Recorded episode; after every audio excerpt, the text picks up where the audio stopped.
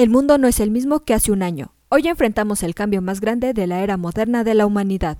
Entre los cambios más frecuentes que hemos sufrido está el de la salud.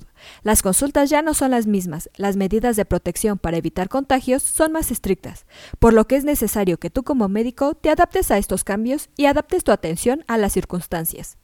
Es por ello que en este episodio te mencionamos algunas tendencias que debes aplicar como médico para una mejor atención al paciente. Comenzamos.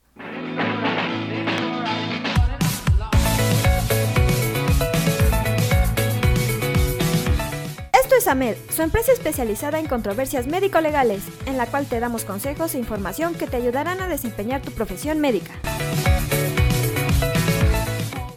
Como primera tendencia, tenemos la telemedicina o consultas online. Aunque ya era una herramienta utilizada, hoy en día es vital que como médico manejes esta opción. Existen herramientas gratuitas como FaceTime u otras para hablar con tus pacientes y darles el seguimiento adecuado. Incluso trae grandes ventajas, como comodidad para el paciente al no tener que trasladarse al centro de salud y esperar por la atención médica. A pesar de todas las grandes ventajas, aún hay cosas que deben mejorar o que no reemplazan una consulta presencial, como el uso de dispositivos que brindan información de diagnóstico como signos vitales o seguimiento histórico de enfermedades como son la diabetes, hipertensión u otras. Estos dispositivos deben registrar el estado del paciente, lo que guía la atención clínica y debe entregar esta información de manera segura al proveedor. Otra tendencia a tomar en cuenta es tener al personal distribuido. La atención médica también enfrenta pautas de distanciamiento social para los equipos basados en el lugar de trabajo, con nuevos mandatos para ajustar los espacios de oficina y así permitir que las personas trabajen de forma remota. El trabajo remoto ha demostrado ser altamente efectivo, por lo que las organizaciones de atención médica pueden considerar el costo-beneficio del arrendamiento de bienes raíces o convertir el espacio de oficinas existentes en áreas clínicas.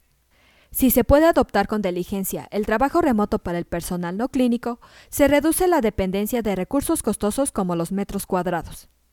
Una tercera tendencia es el priorizar los proyectos tecnológicos. Con la atención médica enfrentando un déficit presupuestario masivo debido al COVID-19, no habrá suficiente para todos.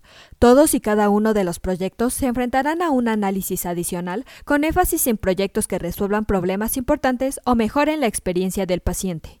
Dado que no todos los proyectos serán financiados, el sistema de salud necesitará construir rápidamente una matriz para evaluar dónde asignará sus recursos limitados, de acuerdo con las necesidades específicas del sistema. Por último, recuerda que debemos anteponer el bienestar de la población.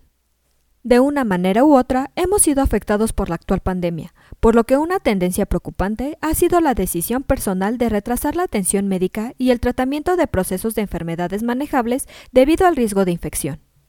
Los sistemas de salud continuarán investigando formas de conectar a su población de pacientes, con la atención experta que puedan brindar sus proveedores. Se probarán nuevos métodos para llegar a la comunidad y los pacientes generarán más datos que nunca para que el sistema los evalúe. Recordemos que el sistema de salud nunca se había enfrentado a tal desafío como la actual pandemia, por lo que aún se busca mejorar y actuar sobre la marcha por el bienestar de la humanidad. El arduo trabajo de adaptarse a la nueva normalidad apenas está comenzando. Como ven, estamos en una nueva era en la cual debemos adecuarnos y seguir las tendencias que van surgiendo.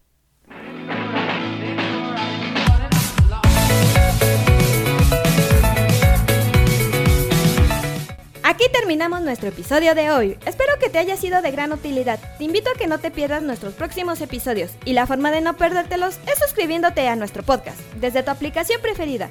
Y si te ha gustado, compártelo en tus redes sociales, con lo que estarás ayudando a otros profesionales de la salud a mejorar dentro de su consultorio o clínica. Y nos ayudarás a llegar a más personas. Recuerda visitar nuestra página en www.amdl.com.mx, así como en nuestras redes sociales que son Facebook, Instagram y Twitter. Hasta la próxima.